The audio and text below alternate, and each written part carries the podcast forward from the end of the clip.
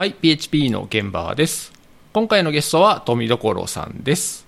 では、富所さん、簡単に自己紹介をお願いします。はい、よろしくお願いします。えー、富所亮と申します。えっ、ー、と、Twitter の ID をハンハン1978っていうのでやっています。えっ、ー、と、あんまり、その、すごい強い分野があるとかっていうエンジニアではないんですけど、まあ、一般的な、まあ、ペチパーかな。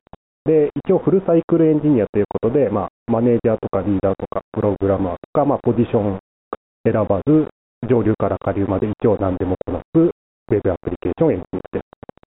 で、所属は、えっ、ー、と、あの、イノベータージャパンです。よろしくお願いします。お願いします。フルサイクルエンジニアって言い方するんですね。いや、なんか、フルスタックエンジニアっていうのはもうやめようみたいなのを、えー、どこだっけ、ネットフリックスかなんかのエンジニアの方がブログかなんかで書いてて、で、まあ、開発サイクルのどこでもやれるよっていう意味で、フルサイクルエンジニアっていうのを読んで、ブログ記事を前に読んで、それで、はい、それ以来この呼称を使うようにはいはいはいはい。まだフルサイクルエンジニアの人も、何でも屋さんみたいな感じなんですかね。それとはまた、フルスタックとはまた違うんですかね、意味合いが。これを、こういうふうに言う以前に僕がよく言った雑用係って言ってたんですけど、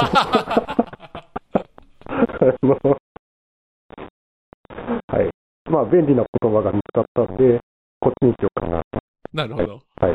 ああ、いいですね。えー、このポッドキャストでですね、えー、公式のハッシュタグとして、ハッシュ PHP 現場というのがあります。ですので、まあ、この配信を聞いてですね、えー、感想などあればですね、ぜひツイートをお願いします。はい。ではですね、今日は富所さんをお招きしてですね、えー、何の話をしようかなというとですね、えー、今日は受託開発の現場のお話をしたいなと思っています。えー、というのもですね、えー、まあ、このポッドキャストでゲストで出ていただいた方もそうですし、あとは、えー、勉強会とか、あとブログでのアウトプットとかですね。そういったのを積極的にされている方ってやっぱりサービス開発の方がやっぱ多いかなということでですね。えー、意外とこう受託開発の現場って、あの、みんな情報共有してなかったりとか、あとそもそもこれからこういう業界に入ってくる方もですね、あ実際どんな感じなのかなっていうのをまあ知らないっていう方もおられると思うので、えー、今回ですね、えー、まさにその受託開発の現場にもおられる富所さんと一緒にですね、えー、こうした話ができたらなと思っています。ではですね、えー、はじめにじゃあ、富所さんが普段どんな感じでお仕事されているかというのをですね、えー、まあ、ざっくりでいいので、ちょっと、えー、お話ししていただいてもいいですか？そうですね。うちのあの、イノベータージャパンっていう会社は、まあ、一応あの、ちっちゃいけど自社サービス自体も持ってまあ、それを開発したりしてるんですけど、メインの事業っていうのが、えっ、と、グループ会社があるので、そのグループ会社のシステム開発を、まあ、受託でやってますという感じなので、まあ、小規模受託開発みたいなのをこう延々と繰り返しているみたいな会社。ただ、あの、普通の、まあ、受託系の開発会社と違うのは、まあ、受けるのが不特定多数ではなくて、まあ、自社のグループ会社だったりするので、まあ、ある程度融通が利くというか、調整とかもしやすいみたいな特徴がちょっとあります。なるほど。えー、その受託開発と、その自社のサービスの開発の割合って大体どれぐらいのものなんですか？えー、っとです、基本、えー、っと、ほぼメンバーで分かれてしまっているので、僕に関して言うと、ほほぼ100%受託側でやってます。あはい、そうなんですね。はい。はい、たまにあのヘルプで自社サービスちょちょろってやってるんですけど、ちょろですね。はい、なるほど。えじゃあそれは、なんかこう、個人が手を挙げるんですけど、どっちがやりたいとかっていうので、行くっていう感じなんですかね？なんか成り行きでそうなってるみたいな感じ 今のところは。はい。ですね。はい。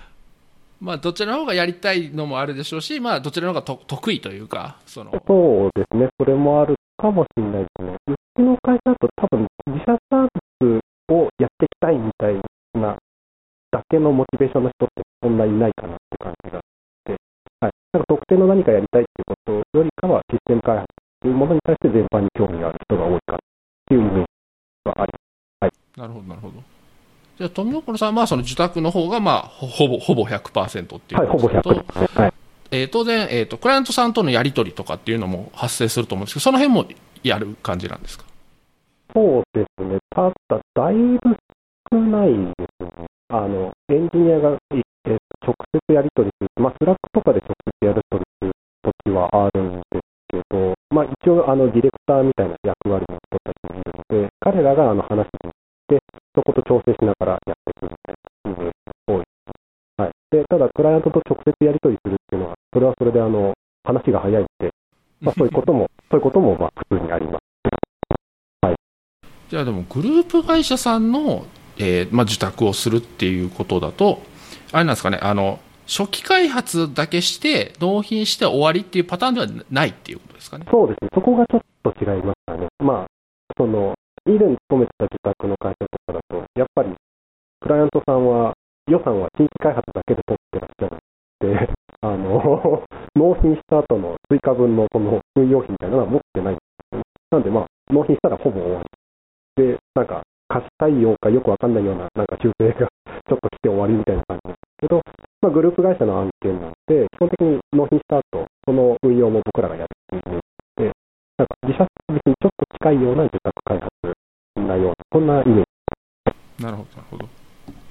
ですね、私も受託開発はやってるんですけど、あの、今、あの、富所さんおっしゃったみたいな感じで、うちも割とこう、開発だけで終わるっていうこともほぼなくて、やっぱりその運用を含めて、えーずっとシステムを見ていくっていうのがやっぱりあるので、ななんかそういう方がでも、こう、深く関われるし、なんかやりやすいかなとは僕は思いますね。そうですね。なんかあの、前のなんか納品して終わりの受託の時だと、なんかあれやっぱこうしたかったんだけどなとか、なんか開発してた時はこうだったけど、時代の流れが変わって今はこうなんだよなとか、そういう、そういうところ直せないって、なんかちょっともやもやしたのがたまるんですけど、まあ今は一応直せるので、なんか、あ、あの設定失敗したみたいなやつは、こう運用フェーズでこう、整えていくみたいなこともできるし、なんかそういうのは楽です。まあ、いわゆる運用でカバーっていうのを自分たちでできるっていうこと。そうですね、自分たちで、まあ、フォローしながらやれる。っていうのと、まあ、やっぱりどどっちにしろ不安じゃないですか、なんか、うん納品して、それが、なんか動いてるらしいよみたいなの言われても、なんか、ああ、動いてるんだみたいな、なんかちょっと怖いなみたいな感じなんですけど、まあ、目の前で見てると、まあ、安心っちゃ安心。うん。まあ、あとはやっぱこう自分たちで運用するっていうのも分かってると、作っってる時から当然だけど自分たち運用することが分かってるんで、やっぱり自分たち運用しやすいような、あの、設定なり、まあ、フローなり、作り方なりっていうのができるじゃないですか。そうですね。あまあ、でも、まさにそれが一番、そうですねうちなんかだとやっぱ、まあ、うちは AWS 使うのが得意で、A は AWS 使って、まあ、いつものセットでこうやって設定してっていうと、まあ、みんなも大体みんなそのセット知ってるんで、あ、こんな感じの構成かなって言って、まあ、やりやすいみたいなところはああ、はいいいですね、いいですね。うんそうですね。なんかやっぱり、その、継続的に関われるっていうのは、その、技術選定とか、あにもだいぶ関わるかなと思っていて、やっぱりこう、受託開発、まあこれサービス開発はもちろん大変なんですけど、受託開発だと、特に、えー新規作って収めるだけだと、こう、新しい技術とか採用しにくい。新しいもそうですし、あんまり知られてない技術とか、あとそもそもまあクライアントさん側から指定がある場合も多分あると思うんですけど、なんかその辺がこう、まあ、飲ま、飲まざるを得ないっていうか、その、まあ、ネガティブな意味ではないんですけど、まあ、本当はこっちの方がいいかなと思ってても、そのクライアントさん側とか、別の運用会社さんがもう、面倒見れないって言われたらもうね、その指定されたものを使わざるを得ないんですけど。そうですね。ああ、なんかその別の運用会社さんがっていうのはすごいなんかわかりますね。なんか、うん、思い、思い当たるなと。まあ、もちろんそれはあの別に悪いって意味ではないんですけど、うん、まあ開発の自由度っていう意味ではやっぱり、あの、ずっと運用まで見れる方が、あの、今回はこれ採用させてください。もしダメでもうちなんとかするんでっていう。のがいけるんで、そうですよね。まあ、でも、そのクライアントさんとの関係性がやっぱちゃんとしてないと、運用とかまではやっぱ引っ張っていけないので、まあそ、そこをどう作るかっていうのは、うん、なんかあるかなっていうのは思いますね。グループ会社さんだったら割とその信頼関係はもうあることがベースで、なんか進んでいってるっていう感じなんですかね。そうですね。なんか良くも悪くも若干一連卓上みたいな感じもありつつ、こう、そうなんかまあ、グループなんで、うちの、まあ、例えば CEO とかが、まあ、グループ会社側でも役員に入ってたりとか、そういう関係性とかもあったりするので、はい。まあ、そこら辺でこう、うまい調整の仕方だとか、こう、まあ、仕事の仕方みたいなのは、まあ、あるかなと思います。はいなるほど。あ、じゃあ、グループ会社さんといっても、こう、まあ、法人としては分かれてるけど、割とこう、近しい距離のそうですね。かなり近しい距離になるかなと思います。なるほど、はないるほど、なるほど。あじゃあもう割とサービス開発に、まあ近いといえば近いですよね。まあ、とはいえ、まあ、あの、まあ、やっぱり違う会社なんだよなっていうのをやっぱ 感じますね。なんかこう、うん、うん。あの、まあ、受託開発の辛さはやっぱり普通に発生してるなっていうのは思います。なるほど、なるほど。はい。た、例えばどの辺がそういう辛さってあります？まあ、いやっぱなん、なんですかね。まあ、受託なんで、契約的にはやっぱり、あの、いわゆる、この製品をこれぐらいで収めますよっていう契約をするわけなんですけど、あの、いわゆるアジャイルみたいな開発だと、最初に決めた要件ではなく、どんどんどんどん発展させていきますよね。っていう、そういう柔軟さっていうのはもちろん、えっ、と、グループ会社でやっている以上は、やっぱ求められるんですよ。シナジーみたいなものって。だけど、同時に契約によるこの完了日みたいなのは、いや、完璧に守ってよみたいあな、ーその両方を、両方を割とこう、いつもの値段でよろしくみたいな感じが 出てくるんで、そう、ここはやっぱ、なんか両方のつらみを、なんか 受けつ、受け継いでるな、これ、みたいなあところはちょっとあります。なるほど、なるほど、なるほど。はいそうですよね。こう、じ受託とアジャイルをどう組み合わせたらいいのか問題は結構聞きますね。うん。そうですね。うん。最終的に僕が受託ずっとやってきた中で言うと、やっぱりクライアントガチャっていう悪い言い方になっちゃうんですけど、あの、クライアント担当者ガチャみたいな。そう。で、その担当者もまたメインでその事業務やってるか、片手間でやってるかみたいなところによってだいぶ違うし、なんか、そこら辺がうまくいくと、本当に綺麗に収まる時もあれば、あの、なんかもう、ぐっずぐずになってしまう時もあるし、っていうので、まあ、その難しさはやっぱ、受託ならではだなっていうのは思いますね。ああ、なるほど。うんやっぱり納品はあるっていうところが、やっぱ受託、受託 開発だなとは思いますね。なるほど。割とそれはあれですかね、請負いみたいな感じなんですかね。その、な、なんかの機能とかなんかのシステム作っていくらっていうのを最初に見積もりして、で、納期が決まってて、みたいな形なんはいですね。、そんな形ですね。はい。もちろん、だいぶ融通も効くし、調整もなんか効くんだけど、でも根底にはやっぱりこの、やっぱり請負開発っていうののつらみがそこには詰まってるって感じがありますあね。あ、なるほど。そうなんですよね。これまた見積もりが難しい問題もあるんですよね。いやー、そうですね。うん。いやー、本当に難しいですよね。見積もりの本なんか何冊読んでも見積もり難しいとしか書いてないんで。知ってるよ。そうなんですよね。一番最初に勤めてた会社が、中小のあの受託会社だったんですけど、S 中小の SIR で、そこも受託開発してたんですけど、そこのあの、リーダーが、最最初にあの僕のリーダーになってくれた人が、まあ優秀な方だったんですその人があの、ギャグみたいに言ってたのが、請負開発は2回目はちゃんと成功するよって言ってて、あの要はあのもうやることも見積もりも完璧だから。そうですよね。要件がふわっとしてるのに見積もりはしないといけないっていうのはね。うん。なかなか難しいと思いますね。いや、いや、本当難しいです。いいくら、いくつになっても難しいという感じ。それはなんかあの案件によって、例えば順位人みたいな形でやるっていうパターンはないんですか？うちは今、そのパターンはあんまないんじゃないかな。ちょっと僕が入社する前とかとまたちょっと状況違うみたいなんで、今はあの、個別のい一個ずつの案件として請負いをしているっていうイメージです。なるほど、なるほど。うちはもう請負いでは全然やってなくて、その受託をやるときももう順位人の形でやらせていただいてるんで、なんでまあ、そこ、その辺はだいぶ前よりはやりやすくなりましたね。ああ、そうですね。あいわゆる納品しない。そうですね。本当そうですね。はい。だからもうずっとやらせていただいてる会社さんとかだったらもう年間予算だけ取っていただいて、じゃあその予算の中で今年何しましょうっていうのを年初には一応バクッとは決めるんですけど、とはいえね、ビジネスずっと動いてるんで、年初ではこれ欲しかったけど、でも今はこれ後回してもいいから別のことをやってほしいとか、多分いっぱいいろいろ出てくるんですよね。出てきますね。う。うんん。なんでまあそれぞれに合わせて、じゃあその、お財布は決まってるんで、じゃあお財布の中で、じゃあこっちやりましょう、あっちやりましょうみたいなのを調整しながらやるっていう感じですね。そうですね。経営的にも多分その方が安定しますよね。まあそうですね。うん。それもありますし、まあやっぱりこう、あの、こっちもすごくやりやすいですよね。今本当に最初に決めたから、予算取ったから作るんじゃなくて、今本当に必要なものを作る方が、やっぱりこっちもね、やりやすいですし、それが本当に価値になるんだったら、こっちも嬉しいですし。いや、そうですね。んなんか割とそのやり方がいいのかなと思ってます。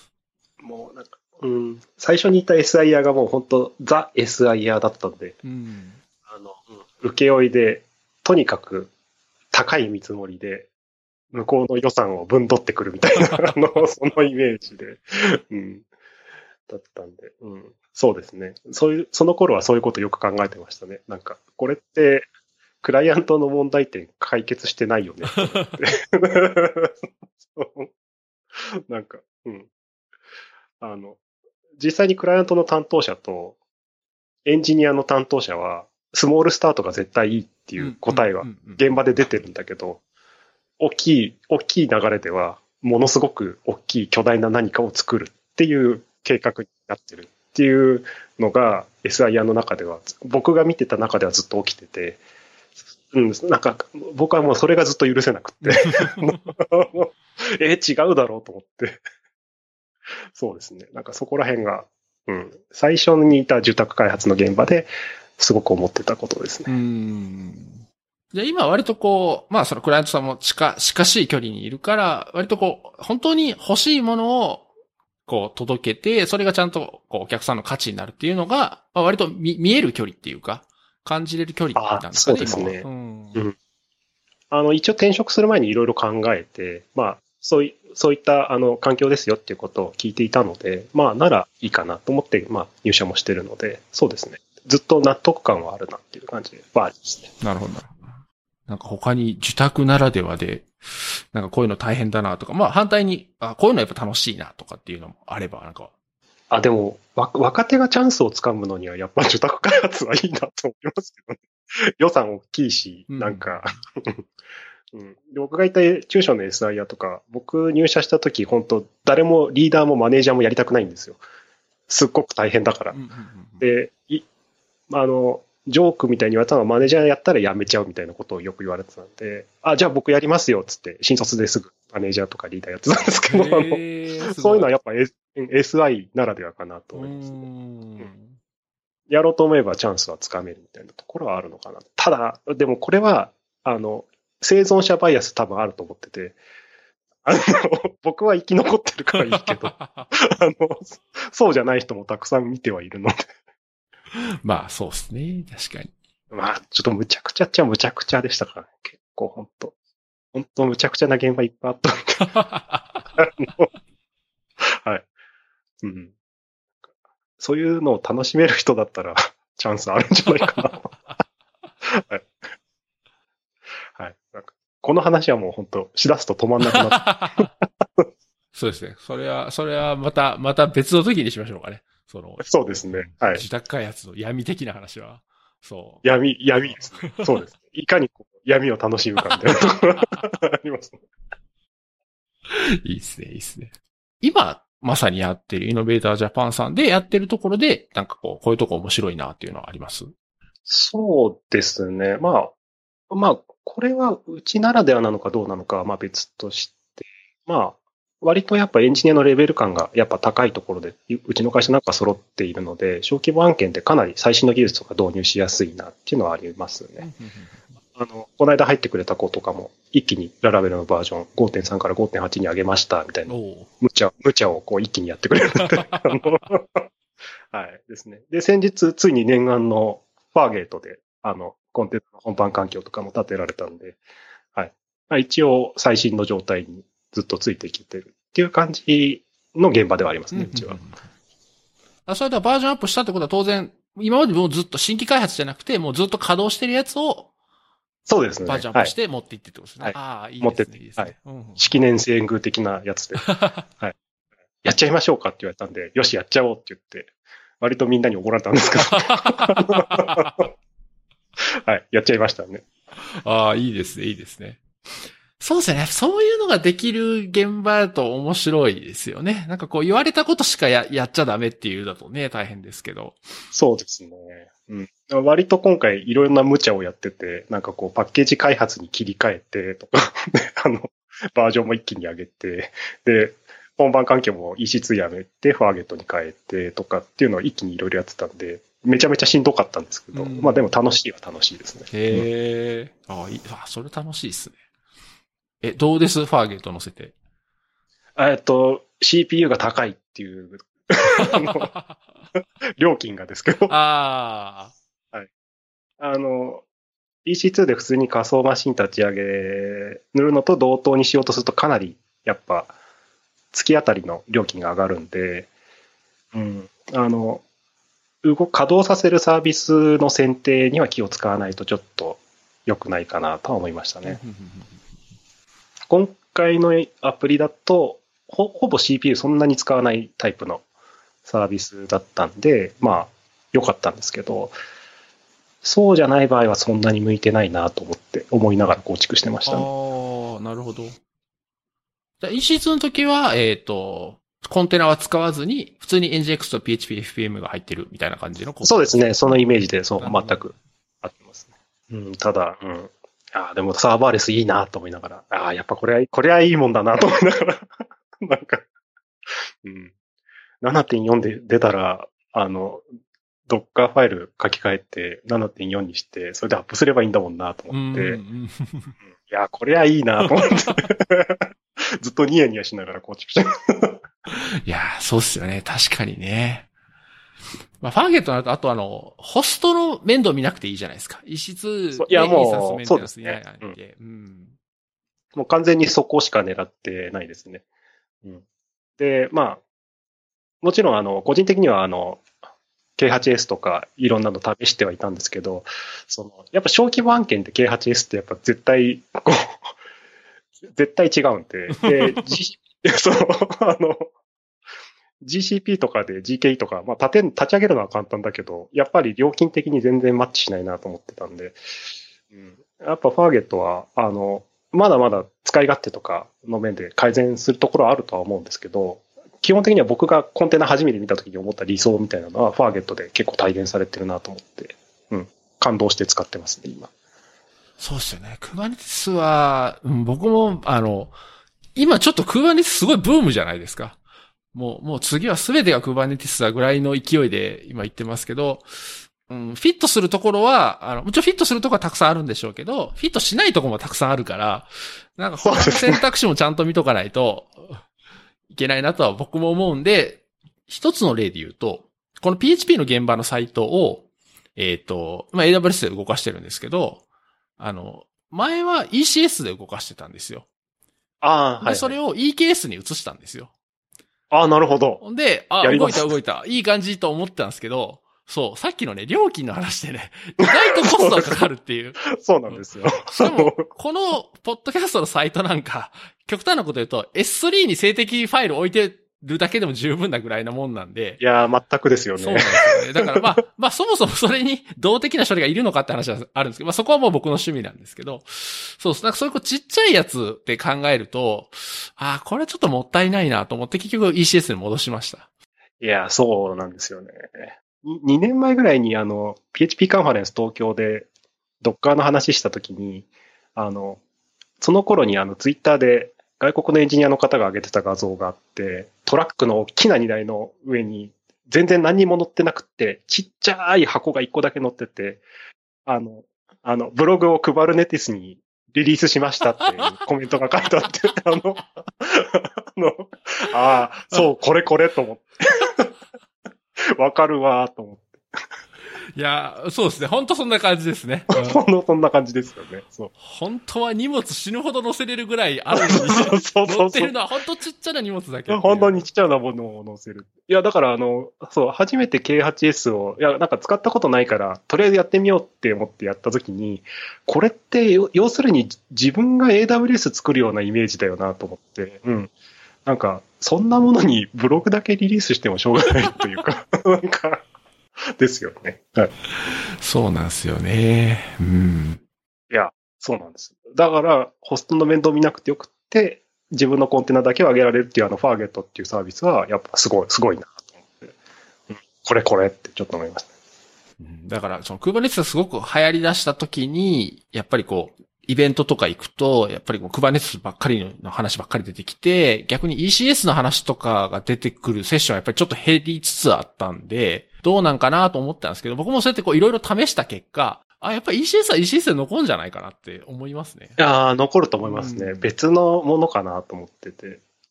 同じようにあの、Docker Swarm って、あの、Docker 社が出しているあの、オーケストレーションのあの、セットがあるんですけど、それはそれでやっぱやっぱ使いやすいんですよねで、じ自分のブログとか Swarm に載せてって、それでずっと運用してるんですけど、だからあれはあれでまた残ってくれると嬉しいなと思いながら。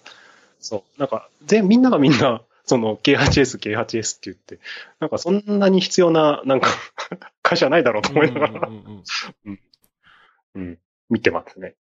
まあね、どっちもこう、コンテナ技術を使うっていうのは一緒ですけど、うん、まあ多分、多分あれですよ、2、3年したら多分ブログとか出てくるんですよ。なんか、クーバーネティスに疲れたらどうのこうのみたいな。そう、そうですね。多分あると思います。やっぱり EC2 が良かったうんみたいな。なんかそうそうそう。なんかそういう、そういうちょっとずれた批判記事みたいなのが出てきますよ。いや、なんか僕僕の希望としては、ファーゲットみたいなのを各社が出してくれると嬉しいな。うん。一つのコンテナだけに注力して出せるみたいなのがあるといいなと。そうですね。まあもちろんね、サービスの規模とかにもよるので、クバニスがね、すごく役立つところもたくさんあるんですけど、そうなんですよね。あの、単に、あの、ウェブアプリケーションが動くプラットフォームだけがあれば、言うとまあ、まあ言うとヘロクですよね。そうですね。ヘロクそうそうそまあもっとこう、まあ、いろんなインフラで動くヘロクみたいな感覚ですかね。コンテナさえプッシュすれば動く。そういうパース的なのがあればいいなと思いますね。そうですね。うん。あ、そういうのはダースってありましたね。ドッカー、あそうですねドッカーザサービスってなんかありましたよね。最近あんま聞かないけど。そういうなんか、なんとかアースがもう多すぎて、一体何が何だったかって思って。ダース、ドッカーザダースってデスクトップアザーサービスっていうのもあるんですね。いやーもう、言葉が、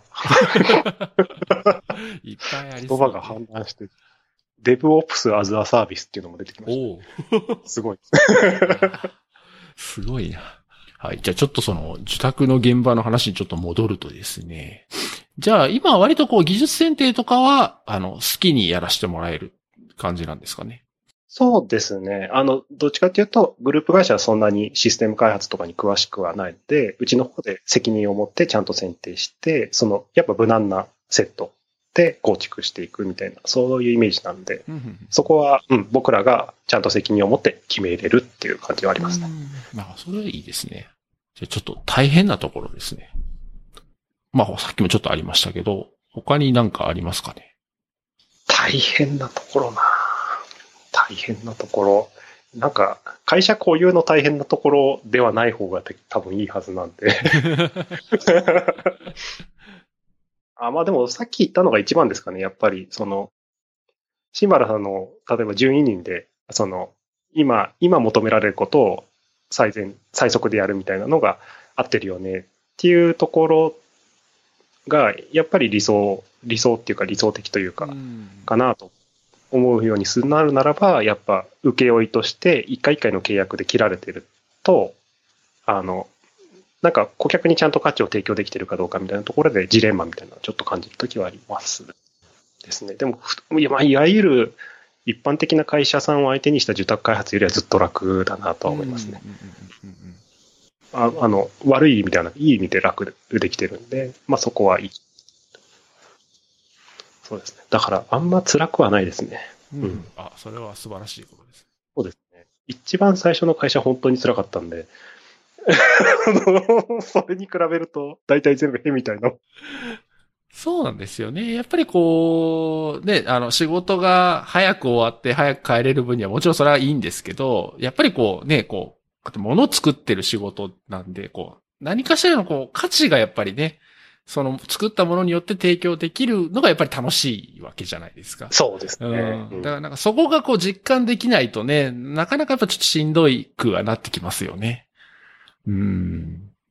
僕はでも、自宅とかやってて面白いなと思うのは、あの、ぱりこう、クライアントさんは当然システム開発とは違うビジネスをやってる会社さんとかがやっぱ多いんで、まあ、それだってやっぱこう、違う業界のことも当然知れるし、うん、あと自分が持ってるこう、なんですかね、まあスキルとか、その考え方っていうのが、で、それでこう、クライアントさんのビジネスが良くなったりとか、まあ、まあ言うと日々のなんかオペレーションがすごく良くなったとか、なんか、あ、こういうのすごいわかりやすくなったとかっていうのが、やっぱりこう聞けるっていうのはすごいやっぱりやってて楽しいなと思いますね。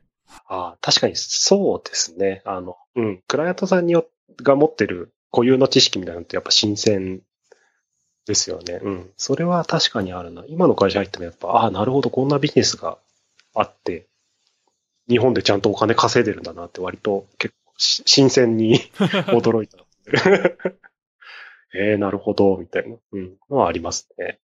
とかやっぱりこう打ち合わせとかしてても、えー、打ち合わせする前に、まあ、事前になんかこう、一周みたいなのを、まあ、もらってですね。で、まあ、それでまあ、こういう今課題がありますとか、だから次回のあの打ち合わせで、あの話したいです、みたいなのを見て、なんとなくこっちで、あ、こういう解決策がいいのかなとかって想像しながら、まあ、打ち合わせに臨むんですけど、望んで話してるうちに、自分がいかにこうシステム側の見方してるんだなっていうのが、すごいなんかわかる瞬間があったりとか、なんかそういうのも、なんかやってて楽し、面白いなと思いますね。システム的には、例えば A、B、C って3つあったら A が絶対いいだろうなと思うんだけど、でもいろんなプロコン考えると、あの、業務を回す上では C の方が実はいいとか、あ、なるほど。で、説、あの、理由を聞くと、あ、なるほど。確かにそれはそっちの方がいいっすね、とか。そうですね。うん、そういうのは面白い、優先順位とかもありますよね。なんか、うん、なんか、あ、絶対こっちの方が先だろうって思うと、いや、実は本当に困ってるのはこっちなんですよ、みたいな、なんか、なんかあ、なるほど。で、理由はこうなんですって言われると、あ、そりゃ本当にすぐやんないとダメだみたいな。うん。なんかそういうのは確かにありますね。うん。だからやっぱこう、ね、実際使ってる人に話がすぐ聞けるじゃないですか。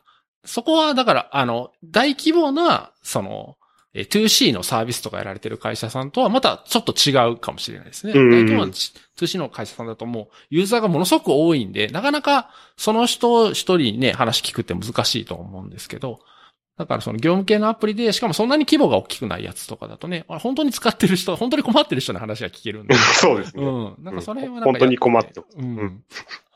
そうなんですよね。なんかその辺はすごい、自宅開発面白いなと思いますね。とは、まあ今の現場に限らなければ、いわゆる受託開発は、まあさっき言ったように、あの、クライアントの問題点を解決するっていう方向とは違う方向に社内のなんか力学が働いちゃうなっていうのがやっぱ一番の僕は問題点だなっていうのはずっと思ってましたね。っていうのと、あの、僕が多分新社会人になった時が、ちょうど IT バブルが、あの、弾けた頃だったんですよね。で、その一個前までは、なんかあの、エンジニアの単価が200万ぐらいだったっていう話を聞いて、えー、何それって思って、なんか、全社集会の副賞が軽自動車だったみたいな、なんかそういう話が、なんかあって、そう。で、IT バブル弾けて、この時が130万とか140万だったはずで。で、今って多分リアルには70万とか、で、関西だと多分もっと低いですよね。60とか、下手したらもっと下かもしれない。なんかそういう単価に下がってきてて、年々下がってこのビジネス自体のその単価っていうのが下がってきている中で、あの、前僕がいた会社とかって今どうなってんだろうなとかってちょっと ちょっとなんか、あの、まあ、まあそんなに心配はしてないけど、なんか、あの、今逆にビジネスどうやって回してんだろうなとかって。うん。っていうのは思いますね。あで、た、多分そういう会社さんは受託と一緒にいわゆる派遣じゃないですけど、SES で技術者を派遣するっていうのも並行してやられていて、そう。で、その、派遣すると、その派遣したエンジニアの会社への帰属意識が下がっていって、転職してしまうみたいな、そういう問題とか、なんかそこら辺が本当の住宅開発の現場のリアルな感じ。ああ、まあ、うん、確かにそうですね。そういうのもあるでしょうね。はい、うん、はいなんか年々優秀な人が減っていくみたいな。なんか、なんかこう、上から順番に減っていくみたいな。なんか、うん、の日々感じながら、で、単価は下がってきて、で、あの、景気悪くなってくると、SES でどっか派遣されて、つって、なんか、なんか、そういう、そういう感じですね。受託開発のリアルな現場って。そうですね、その、えっ、と、クライアントさんと直でやってるとか、あとまあ、まあ直じゃなくても一つ噛んでるとかぐらいだったら多分そんなに怒らないと思いますし、まあね、当然単価もそれぞれだと思うんですけど、何時受けみたいになっていくと、な、なんか割と大変かもしれないですね。いや、そうですよね。うん。あの、す幸いに僕が行ったとこで、最悪二次受けだったんですよね。うん。で、大概プライムで一時受けでいられたんですけど、うん。多分ちっちゃいところは、その時の僕の会社がさらに依頼したとかっていうとこ、多分中抜きが起きてるはずなんで、そう、なんか、うん、この構造はもう本当に不幸な人間を量産する構造だなと思いながら、はい、うん。見てはいましたね。うんうん。なんでなくならないんだろうなって、未だに不思議なんですけどね。ねえ。まあ、そういうやっぱニーズがあるというか、そういう構造がもうできてるんでしょうね。でも、あまり健全ではないような気は。もちろんね、それで現場でね、頑張ってる人もたくさんいるんで、もちろんそれはそれなんでしょうけど。うん、今、うまくいってるところももちろん知ってるし、その時行った会社でもうまくいってるチームとかっていうのもいっぱいあったんで、あの、受託開発自体を否定するわけではない、全然ないんですけど、まあ、容易にこう、ひどい状況に陥りやすいのは陥りやすいんで、いうんや、難しいビジネスだなとは思いますね。そうですね。確かに。うんまたやっぱやってる人が、その、さっきのその感じられる楽しさとかが、なんかやっぱり減るんじゃないかな。特に何次請けとかになると、クライアントさんのためっていうよりは、その発注元のためうん。をやっぱ見ながら作んなきゃいけなくて、だそれこそ本当に、クライアントさんの本当の担当者とで、一緒にフェイスフェイスで話せたら、すんなり、あ、じゃあそっちにしましょうっていう話も、いっぱい間が噛んでることによって、いや、もう決まってるしな、みたいな。予算ついてるし そうな、そう。ですね。わかりますね、それ。うん。そう。だから割と、うんなんか難しいなとは思いますけどね。話を聞いたりしてると。うん。直接話していいのかなみたいな遠慮とかもちょっとああ、そうそうう。ですよね。うん。うん、二次受けだと。出しゃばっていいのかなみたいな。うん あの、でもここで止めないと大変なことになりそうだから止めないと、みたいな、なんか。はい。そうですね。そんなのの連続だったかな。うん。まあ今はね、この、やっぱりシステムがビジネスに与える影響がものすごく大きいんで、前だとね、それこそ特に Web の場合は、こう、外側に何か情報を発信するとか、あとなんか EC みたいな特定のもの以外は、まあもし何かあってもそんなにビジネスに影響があるわけじゃなかったんですけど、今はね、もう本当に根幹に関わるようなところに関わってたりとか、だからやっぱり、その重要性っていうのは、もうちょっとこう認知されたらなとは思いますけどね。そうですよね。うん。うちの嫁さんにもよく言われますからね。なんか、なんなんでそんなに時間かかるのとか、なんでそんなにお金なんか取るのとか、なんか、なんか、素朴に言われると、なんか一般ユーザーとか、普通のクライアントさんのなんか頭の中っていうのは多分こんな感じなんだろうなとは思ってしまいますよね。このなんか思い込みをどういうふうに覆していいものかっていうのは難しいなと思いますね。なんか、それぐらいすぐできるだろうみたいなところと、なんか、こう そう、これぐらいなんか2、3万でできるでしょうみたいなところと、うん、いや、それを2、3万でするために僕らはこんな準備をみたいな、なんか、その、天秤というか、ありますね。ありますね。そうですね。僕一番言われて強烈だなと思ったのは、それ、お前、その辺で売ってるエクセルやったら2万ぐらいで買ってくれんぞって。なんでこんな、なんでこんなかかんねんって言われたのは、今も忘れないです。そうです。なんかありますね、それ。それに、これそう。わかるな。エクセル作るのに何億かかってると思ってんだっていう。ね、そうですよね。いや、奥じゃ済まないですよね。いや、億じゃ効かないでしょうけどね。ねえ、何百億、何千億いくら言っててもいや本お当そい。いですね。やー、わかるな。やばいですね。なんか、居酒屋で飲んでるみたいになってきました。そうです、そうですよね。これは。そうなんですよ。昔のあれこれがどんどん思い出されて、はい。じゃあ、あとは自宅の話で、あ、ちょっと一つ書いていただいてるやつで、この教育したら旅立っていく問題っていうのは、教育したら旅立っていく問題ですか？あ、なんか、特に僕が行ったとこ、そうだったんですけど、なんかこう実力がつくと、大体こう、違うところから声がかかって、まあいなくなっていくと。だから、教育にあんまりこう、上層部とかが熱心にならなくなるんですよね。なんか、うん、なんか、これは、なんかこう、もっと給料が高い企業の草刈り場みたいになっちゃってるようなあところで、うん、そう、あの、いや、割と SIE にいた時は、その現場にいた時は、その会社が、じゃあ一体どうやってビジネスをやっていったら、この先発展するだろうかっていうのを真剣にもともと考えてはいるんですけど、やっぱりその、売上の大きさによって出せる給料とかやっぱ変わってくるんで、じゃあ給料出せないってなってくると、ある程度知識がついて、スキルが身についたエンジニアっていうのは、やっぱりより良いポジションを求めていなくなっちゃうんですよね。そう。それがやっぱ2、3年とかの短いスパンで起こるんで、そう。そうすると企業としては、これから稼いでほしい人たちがいなくなっちゃうわけじゃないですか。特に優優秀層が。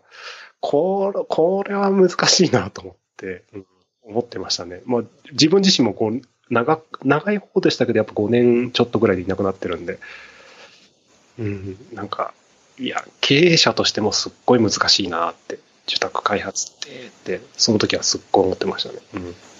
まあ自宅開発の現場というよりは、まあその、もちろんね、自宅開発でも楽しい案件やってるとか、やりがいがあって、待遇がいいところもたくさん当然あるんで、それはそれなんですけど、まあそうじゃないところが、まあでも難しいですよね。いや、難しいですよね。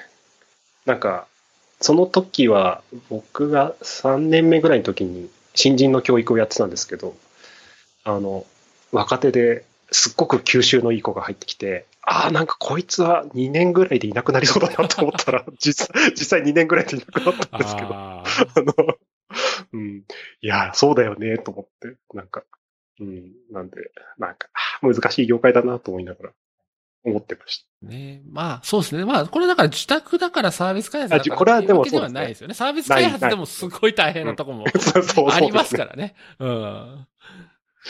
うん。なんで、まあ、これはまあ、エンジ、エンジニアとその環境みたいなうん問題な、うん本当うん。そう。ああ、そっか。ああ、でもそうですね。自宅は関係ないのかもしれない。うん。ああ、でもなんか、その時はなんか、すっごくこれ真剣に考えてましたね。なんか、無理、無理ゲーじゃんと思って。あの、その、なんかせっかく資源を育ててもすぐいなくなっちゃうと思って。どうしようもないな、これ、と思って。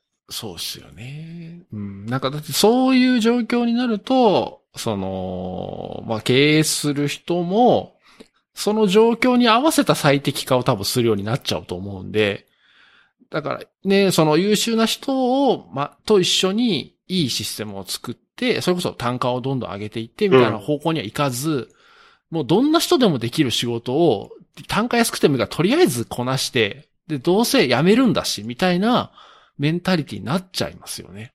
いや、でも、じ、実、うん、そうですね。実際に現場で起きてたことはそれでしたね。あの、うん。あの、教育したら旅立ってっちゃうんであれば、ある程度のスキルがついた時点で、あの、SES で派遣しちゃおうっつって。うん。で、3年ぐらい。で、SS で派遣すると、定額でやっぱお金が入ってきて、で、かつ、リスクがないんで、うん。なんか、ああ、そりゃそういう最適化になるわなと思って。うん。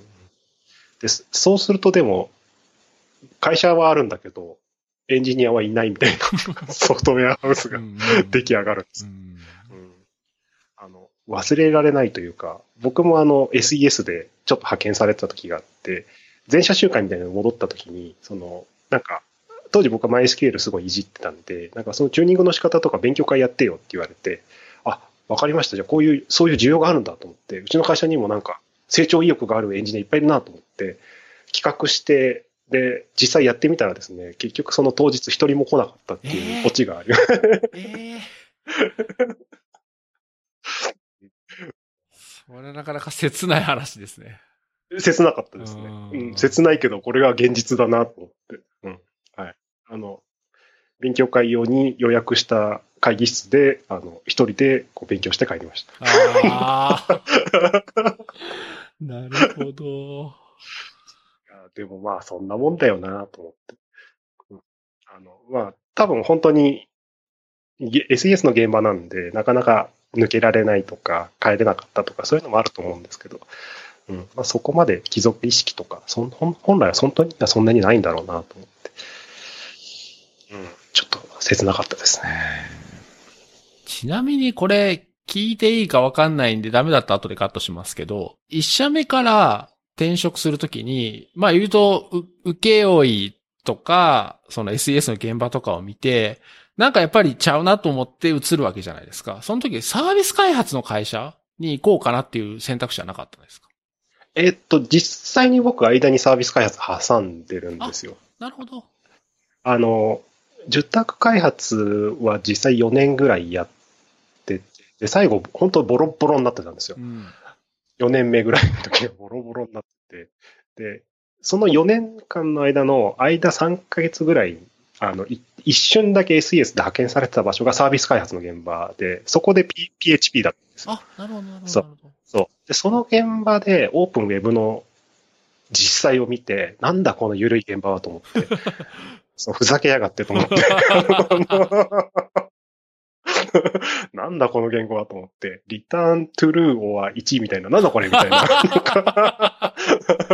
なんか、なんでイント以外にフォルス返したりするのなんだこれと思って、なんだこの言語とかって、その時思って、あの、すぐ、すぐ元に戻してくれっつって、俺を最前線に送り返せって言って、また受け負いやって、で、やっぱりボロボロになって、あの、すいません、ぬるま湯に戻してくださいって言って、またそこに派遣されたんですけど。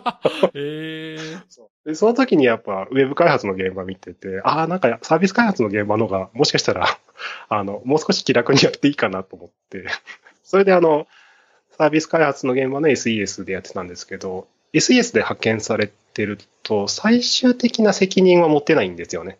なんか、サーバーの最終的なあの管理者権限とかはもらえないし、24時間のメンテとかも担当はできないって、あこれは面白くないなと思って。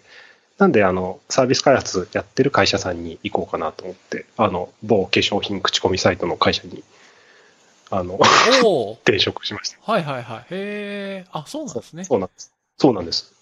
で、サービス開発の現場行ってって感じですかね。うん。なんで、あの、じゅずっと受託ってわけではないんですけど、はい。一応、なんか、そういう流れはあります。ああ、なるほど。えーじゃあそのサービス開発の現場に行ったけど、やっぱり請負いも面白いよねっていう、思い出したっていう感じなんですか？そうですね。あの、サービス開発の現場行って思ったのが、あの中でいろんなエンジニアとこう真剣に自分の今後のエンジニア人生みたいなのを語り合った時とかに、え、このサービス別に興味ないわみたいな話にみんなに、なんか、なんか俺これに情熱注げないわみたいな。なんか一生懸命考えたけど無理だったっつって。そうそう、なんか。うん、で、あの、うん。あの、まあ、いろんな人と話してみて、あの、サービスに対して、サービス志向のエンジニアさんはもちろんいるんだけど、そうじゃなくて、システム開発ってもの自体が好きな人たちがいてうん、僕もそれで、で、サービスにはこだわってないんですよね。だから別に、あ、僕そうじゃないんだなと思って、それでちょっと受託に戻ってみようと思って。うん、ただ、あの、安売りしない受託がいいな、みたいな。なんかこう、あの前と同じようなところにはまた戻りたくはなかったんで、なるべくオープンウェブに近い場所で受託ができる場所っていうので今、いるって感じですね。ああ、なるほど。紆余曲折ありました。ああ、いいです、いいです。いや、いや、いい話ですね、これは。そうなんですよ。そう。なんか結構みんなで笑って話しましたけど、いや、いや、なんか心の底からは興味ないよね、みたいな話には どうしてもなるんですよね。なんかこう。そうです。まあ、いろんなね、タイプがやっぱりいて、みんながいるからこう、いろんな人がいるから成り立つんでしょうけどね。うん。そうですね。実際に今最近若い子、うちの会社入った人とかも、やっぱり特定のサービスが作りたいってわけじゃなくて、開発に興味があるっていう子なんで、あ、やっぱりそういう人はいるんだなって言ってますね。そうですよね。確かにそのサービスの会社さんとかだと、そのサービスを作ることが一番大事なことじゃない、ないですからね。その、そこ、サービスでビジネスすることが一番大事だから、そうそうそう。あの、例えばなんかすごい巨大なシステムがあって、それがずっと価値を生み出し続けていれば、それをやっぱりね、メンテして動かし続けることが、まあ、まあどっかでね、リニューアルしたりはするでしょうけど、まあそれは基本的にはやるべきことなので、なんかいろんな技術試して、あれ作って、これ作ってっていうのが一番価値があることじゃないっていう現場もありますからね。そうですうん。なんで、そこに、それに関してはやっぱ受託のが僕には向いてるかなっていうのが、一応今のところの答えでうんすね。うんうんうん。あ、いいですね。あ、よかったです。そう、そうなんですよね。受託やっててサービス開発に行くっていう人はいっぱいいますけど、逆ってなんかあんまり聞か、聞かないっていうか、まあそういう人があえて言ってないだけなのかもしれないですけど、うん、言ってないだけじゃないかなって気しますけどね。僕なんかやっぱり、うん、すごく、やっぱ、す本当に真剣に考えて、なんか、うん、なんか、なんか、最終的にやる気に火をつける材料に、そのサービスの種類がないなってなった時に、やっぱすごい戸惑いとかがあったんで、自宅に戻ってきちゃいましたはい。そうなんですよね。受託も面白いんで、うん。なんかそっちの楽しさも、こう、もうちょっと認知されるといいなとか思ったりはそうですねうんあでも、両方ともやっぱ、やっぱ、プロのエンジニアとして参加、まあ、ちゃんとしてるんで、まあ、どっちも大変、大変ですねって感じ。そうですね。まあ、まあ大変さもあるし、面白さもあるしっていうね。う、面白さもあるし、はい。じゃあ、受託の現場の話はそれぐらいで、あとはじゃあちょっといっぱいいろいろ書いていただいてるんで、そうですね。書き殴ってしまいました。そうですね。じゃあこれちょっと聞いてみたいですね。謙遜しないキャンペーンってあるんですけど、これ何なんですか？えこれですか？これは、あの、あれですね。謙遜しないキャンペーン あ、もうそのままってことですか？いわゆる、あの、詐欺師症候群ですかね。インポスターシンドロームですか。あの、あれが自分の心に与える影響っていうのはやっぱ大きいなと思うんで、なるべく自分を卑下しないっていうのを、あの、最近キャンペーンというか、あの、心がけてますね。そう。あの、前とかだったら多分、あの、今回、新原さんからツイッターの DM で PHP の現場出てくださいよっていうメッセージが来た時に、え、僕なんかでいいんですかっていう返信をしそうなんですよね。前の僕だったら。ただ僕は今、謙遜しないキャンペーンなので、あ、出ます。としか返答しないんですけど、これはあの、キャンペーンの成果です。ああ、よかった。いいタイミングだった。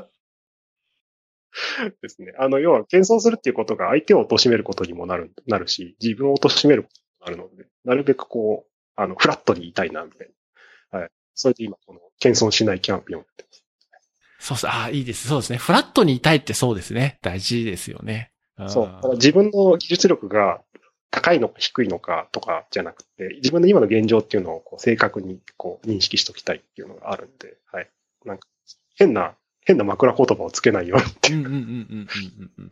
のがあります。いや、そうなんですよね。僕もまあそういうのに陥る時があるので、すごく気持ちもわかるし、割となんかそういう人が多い印象はあるんですけど、なんか前もちょっとツイッターに書いたんですけど、こう、ブログとかの書き始めとかに、今更ながらとか、遅ればせながらとかが書く人は結構多くてですねはい。いや、俺その記事を3年後ぐらいに読んでるんやけど、みたいな。じゃあ俺はどんだけ遅れてんねんとか思いつつ、いや、そんなこと書かなくていいのになって思うんですよね。いやうん、そうなんですよね。うんそう。いら、いらないなと思って。そう、あの、新原さんだと思うんですけど、なんかあの、スライドの書き方でこういうのやめようよっつって、自分のことをちょっとこう、謙遜するような書き出しとか一切必要ないよって。ああ、本当本当俺もそう思うと思って。そう。すごい納得しました。いやーそう、そうなんですよね。そうそう。だから発表の時もね、結構、まあ、なんとなくこう、話してる時に、つなぎで、なんとなく言っちゃうこともあると思うんですけど、そうそうそうそう。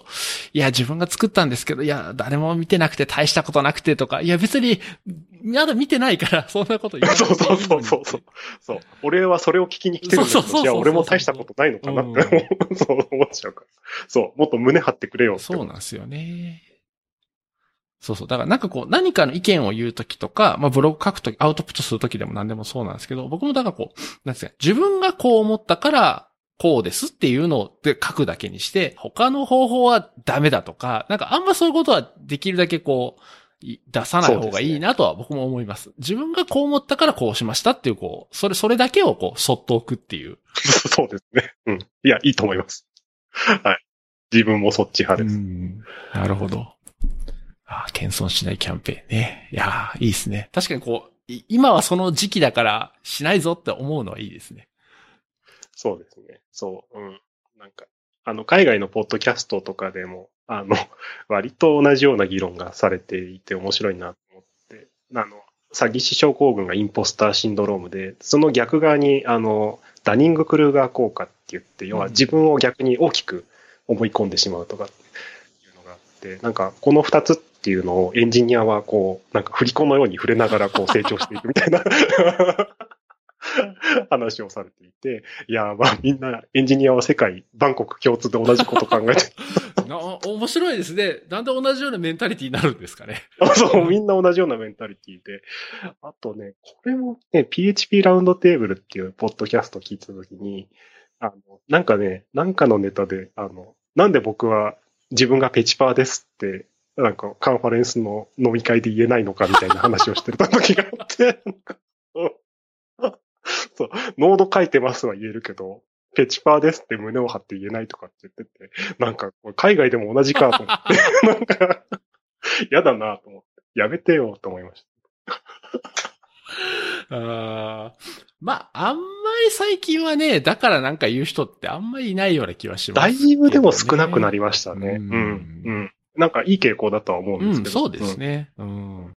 あとなんかこう、なんか、まあ PHP カンファレンスは PHP のイベントは別として、他の技術の勉強会とかイベント行ってなんか話す時があっても、なんかあんまり PHP に限った話とか、そういう言語に限った話じゃないことが多いんで、なんか別にあえて言わない。っていうかだ、だ他の人も別に言わない。その技術のことだけ話すっていうことの方がなんか多い感じがしますね。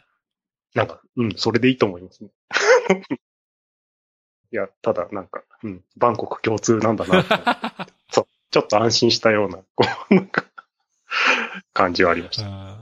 なんかこう、誰かに話すとか、外にアウトプットすること以外でも、なんかこう、普段でもコード書いてて、なんか割とその振り子が行き来するのはすごく分かって、なんですかね、自分が考えたこと、ちょっと、ちょっとめんどくさいっていうか、こう、ちょっと難しいかなと思ったことが、サクッと書けて、テストもバチッと通った時に、うわ、天才やってやっぱ思うじゃないですか。思いますね。すごい万能感を得るわけじゃないですか。うん。はい。で、なんか、あね、あ、こう次はこれ作ろうと思って、あ、こんなんすぐできるわと思ったところが、すごい落とし穴にはまって、ななんでこんなことが何時間経ってもできひんねんっていう、こう、絶望を味わうっていうのを、普段からそういうことしてるからそうなるんですかね。そう、そうです。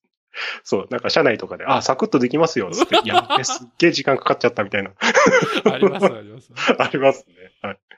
だから割とこう、ね、日常的にそういう思いをしてるからそうなりやすいかもしれないですね。そうですね。もう、な、なので、まあ、なるべくこう、ふ、触れないように、うん なるべくこう、真ん中にいたいなっていう思いです。なるほど。あともう一個この、タガを外すことの大切さっていうのは、これも同じような話ですか？あこれは僕自身なんですけど、やっぱりあの、セーフティーゾーンにいるみたいな、情熱プログラマーとか、ああいう本でもなんか書いてあるけど、やっぱ自分が安心しない場所に飛び込んでいくことっていうのは成長に必要だよみたいなとこがあって。で、なんかこう、安心してできることを増やしていくと、どんどんどんどん安心した場所になっていくんだけど、それって要は成長してないっていうのと、同、同義語になってしまうので、そこをいかにこう、バカの壁じゃないですけど、崩していくかみたいなのはいつも思いますね。特に年取ってきてるんで、あの、だんだん億劫になってきちゃうんで、あの、そう、あの、何にも考えずに新しいことにチャレンジするみたいなのは、いつも考えてますね。なんか最近、なんかやったこととかあります？最近ね、あ、でも、もうタガを外すことに慣れてきたんで、あんまり最近は意識してないですけど、い一番このこと意識したのって、僕が初めて PHP カンファレンスに登壇した時があって、それがね、2014年だかなんですけど、その時は CFP 出せなかったんですよ、一番最初。書いたんだけど、押せなくてボタン。ええそう。あ、困ったなと思って、どうしようかなと思ったんで、あとりあえず走ってこようと思って、10キロぐらい走ってきて。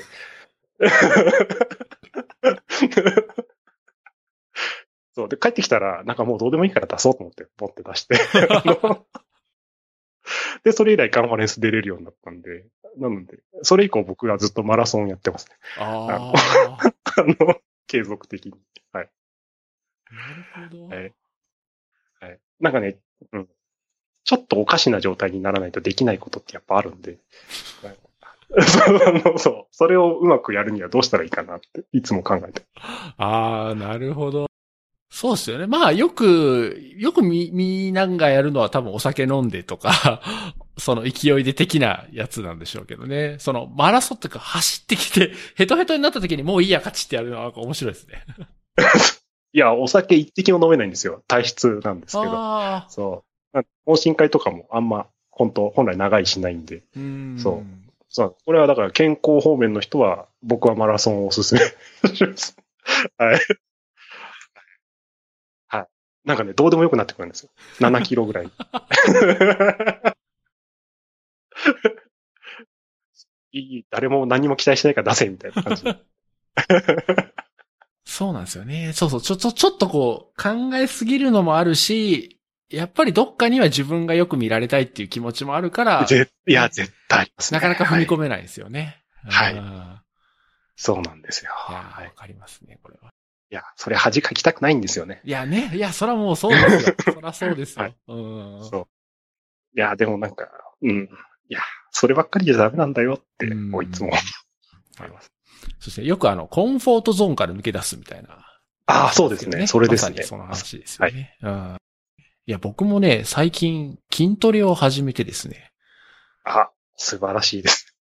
全然そういうのしてなかったんですけど、っていうのは、やっぱり何年かに一遍ぐらい興味が出てくるんですよ。やっぱり体動かさななって。ジムとか見学行ったりしたこともあったんですけど、なんかだいぶ前に行った時に、見学に行って、なんか身体測定とかなんか、なんかいろいはいろ計測あ、したんですよ。やりますね、最初。はい。で、向こうの意図としては、ほら、ここはこんなに悪いから入ってくださいだったんですけど、僕なんか知らんけど、その時すごい健康やったんですよ。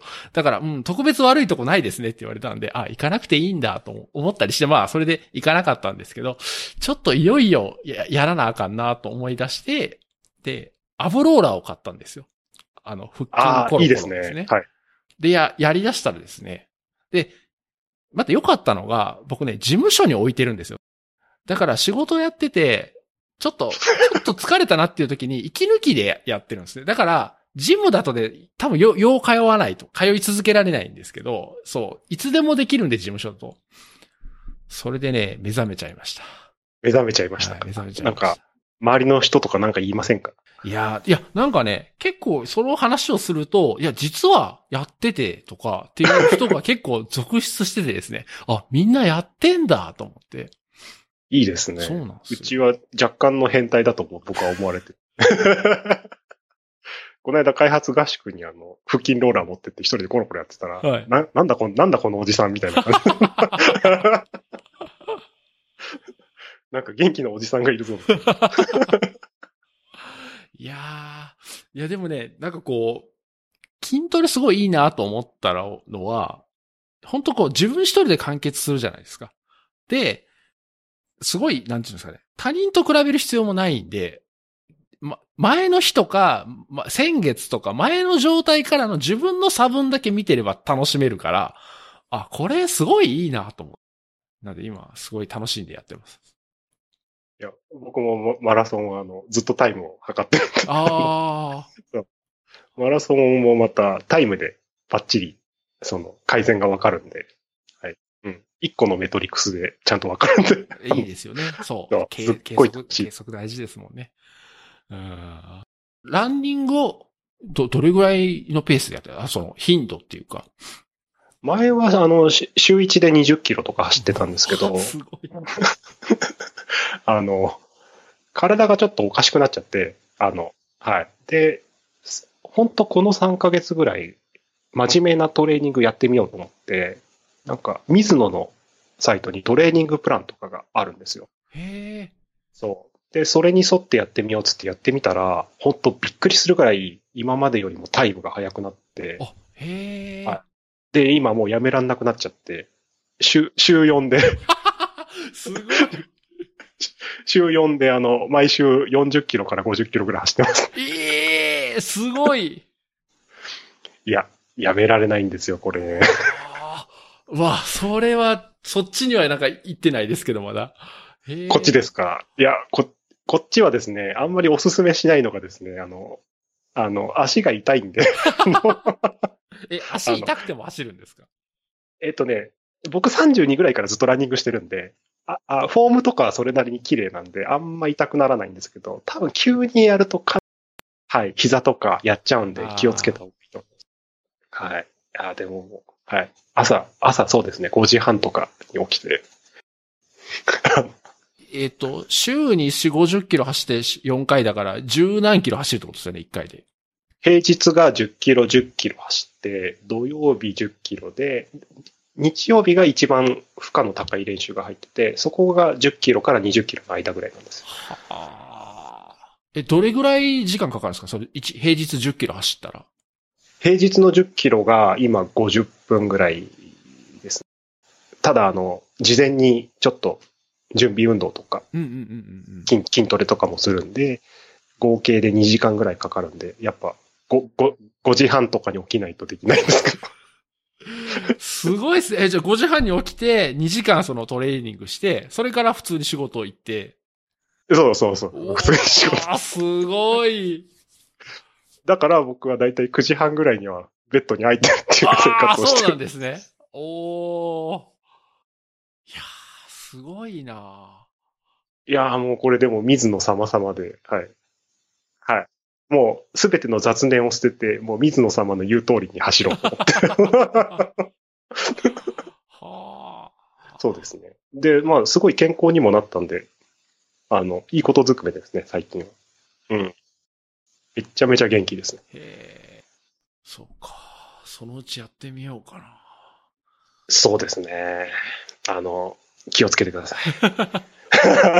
いや、そうなん、そうなんですよ。いや、今ちょっと聞いてて思ったんですけど、なんですかね。今僕一番恐れてるのは、怪我して筋トレできないのが一番嫌なんですよ。いやーですよね。わかります。そう。せっかくなんか筋トレするっていう習慣がまだ始めたばっかりですけど、せっかく突き出して楽しくなったのに、今怪我したくないですよね、絶対。そうそう。だだからちょっと慎重に。少なくとも涼しくなってからにします。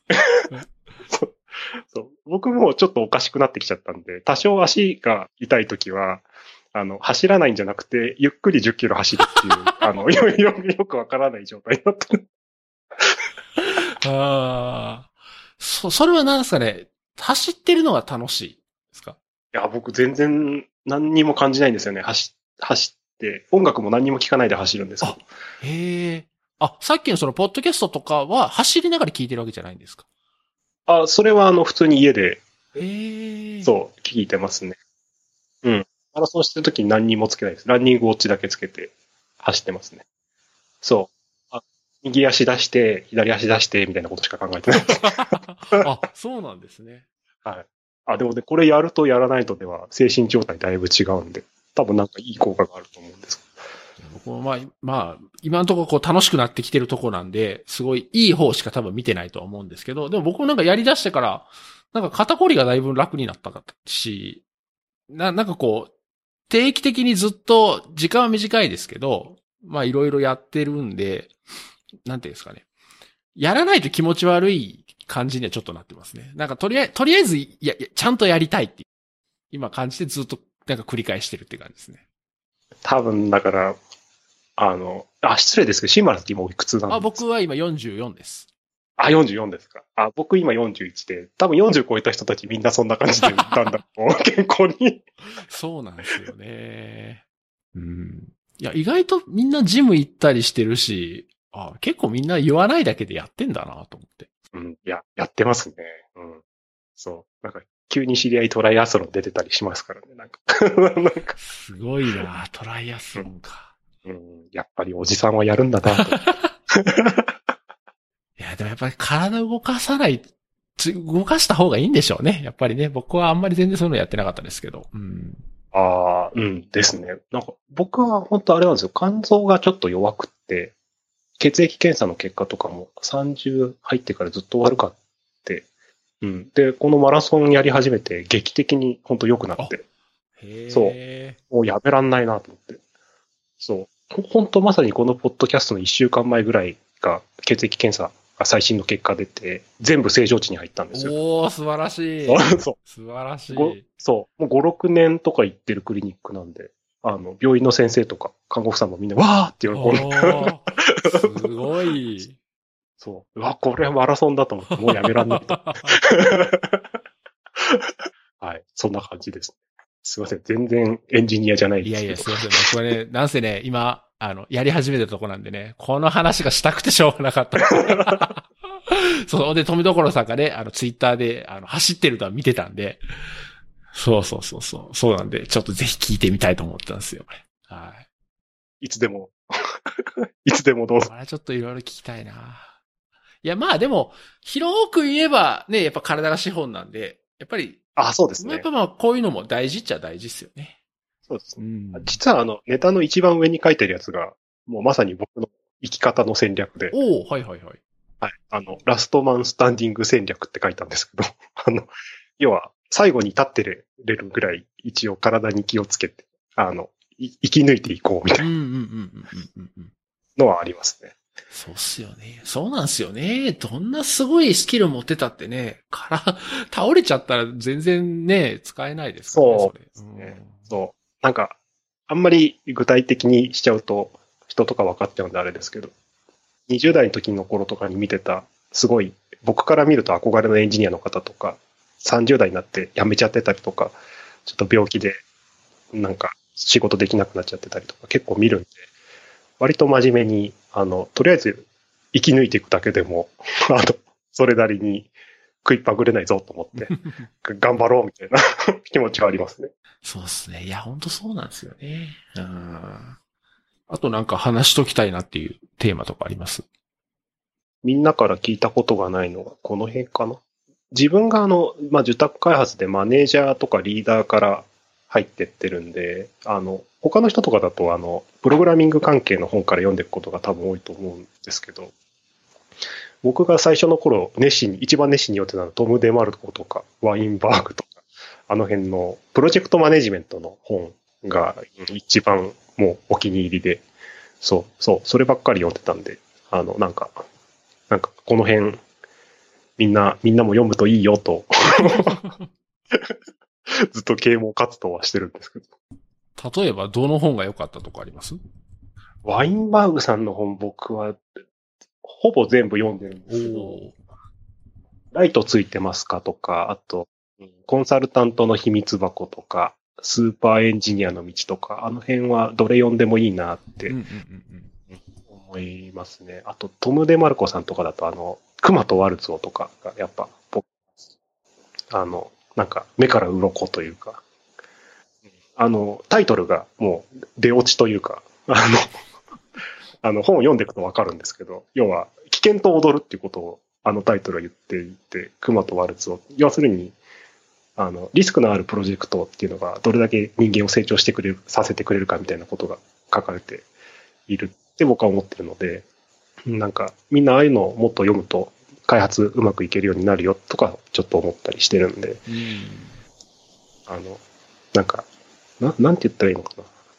プログラミングって、こう、ソフトウェア、あの、なんだ、コンピューターサイエンスか、の、まあ、世界で、から考えると、まあ、OS っていうものがあって、ノイマン型コンピューターで、とか、で、そこの上にプログラムが載っていて、そのプログラムが逐次実行されていって、で、まあ、どんどん理論立てて構築していく、まあ、理屈だけの世界みたいな見方がある反面、システム開発っていう大きな面で見ると、そこにはもっとこう、クライアントとの関係とか、ちょっと嫌な同僚がいるとか、そういうなんか、広く社会学的な話とか、心理学的な話とか、そういったところの方が実際には、あの、プロジェクトの成功を握ってたりもするので、そういう意味ですごく目を開かせてくれた本だなとは思ってて。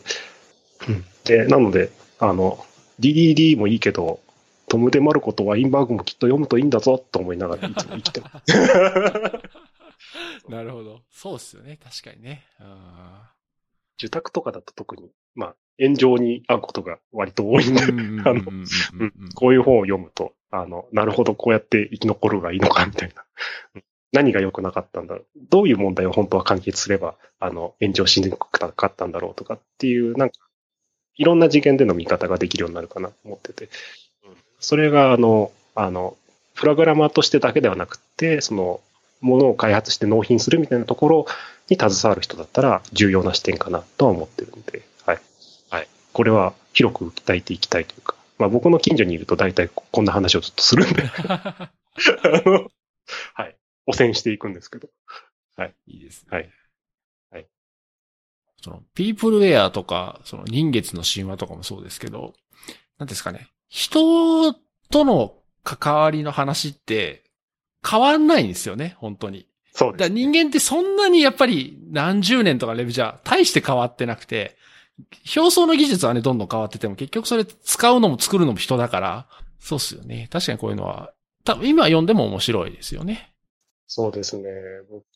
もう本当、本当何回も読みましたね。トム・デ・マルクな何回買ったんだお前っていうぐらい買ってます。なんかそうね。ほんでね、今はね、アマゾンで見たら Kindle 版があるんですね。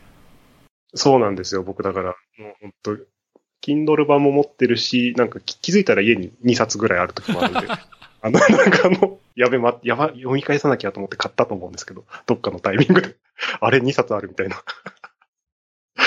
はい。僕も紙は持ってるけど、Kindle 版はないんで、確かに、Kindle 版買っとこう。そうですね。うん。なんで、そうですね。僕の、大体、エンジニア人生の、を司るのがこの二人で、うん。そうですね。右側の二人は、だからおまけみたいなもんですね。あの、ビッグネームですけど。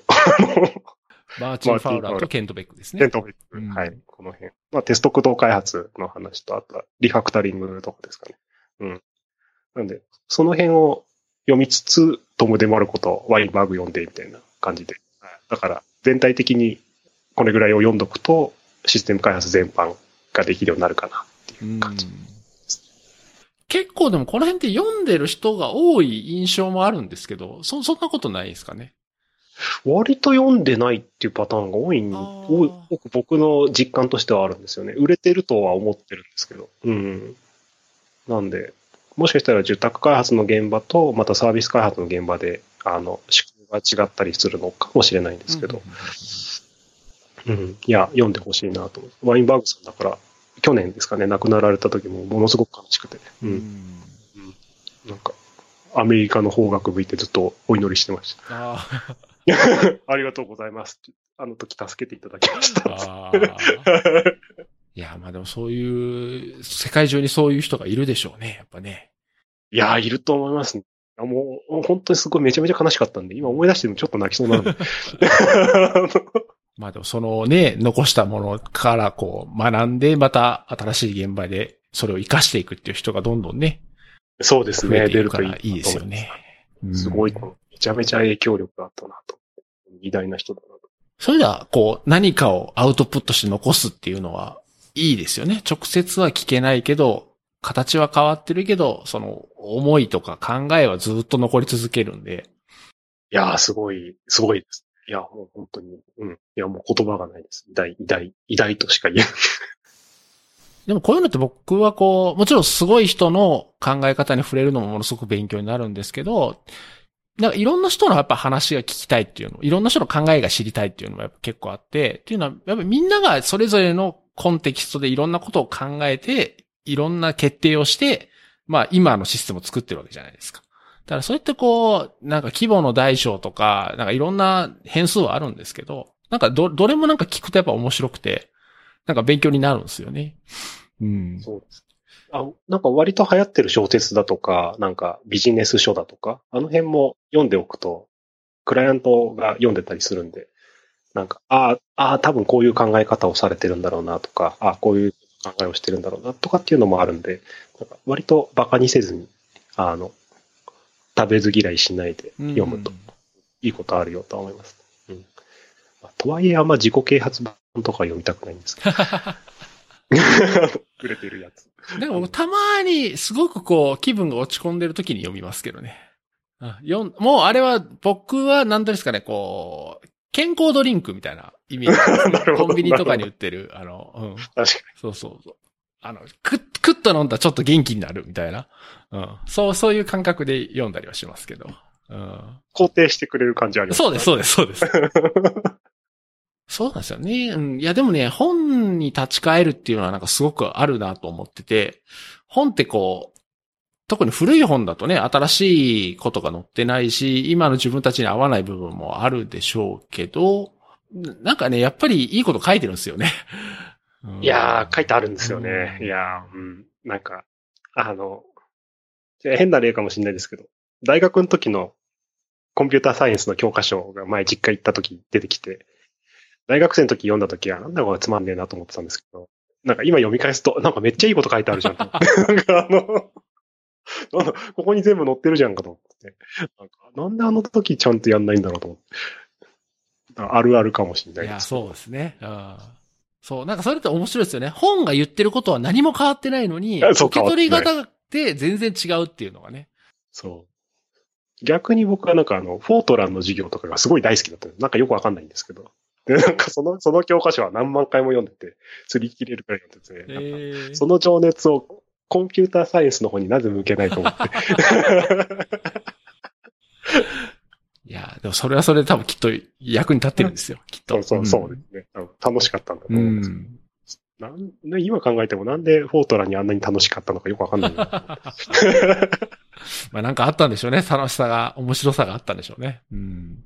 あと僕はやっぱり本をこう書く、書いたりもするんで、こう本を書く現場の人とか書き手の気持ちとかも、まあ当然人それぞれだとは思うんですけど、なんとなくこう僕なりに想像もできるし、自分もそういう気持ちで書いてるなっていうところもあるんで、なんかこう、こう、なんですかね、本が言ってることが自分が100%同意じゃなかったり、納得できなかったり、あと、そもそも、いや、知ってるよみたいなことがあっても、まあ、その本から自分がどれぐらいこう、なんかこう、救い取れるかっていうか、学び取れるかみたいな視点で読んだ方がいいな。なんかこの本はダメだなみたいなよりも、うん、なんかいかにそれをこう、楽しめるかっていう方がいいなとは思いながら本には触れてます。あ僕も本大好きなんで、うん。本は馬鹿にしないですね。うん。自分で多分スライドとか書く人はわかると思うんですけど、あの構成考えて、わかりやすい文章書いて、図作っていって、どれぐらいの努力がされてるかって思うと、まあ、何にも言えん、何も馬鹿にするところはないんだと思う 思っちゃいますね。そうですよね。まあ、っていうのも僕もそれは自分に言い聞かせるキャンペーンでもありますけどね。ああ、なるほど。まあやっぱり読んだら思うときありますけどね。うわーって思うときはありますけど、いやでもあかんあかんあかんあかんと思って。うん。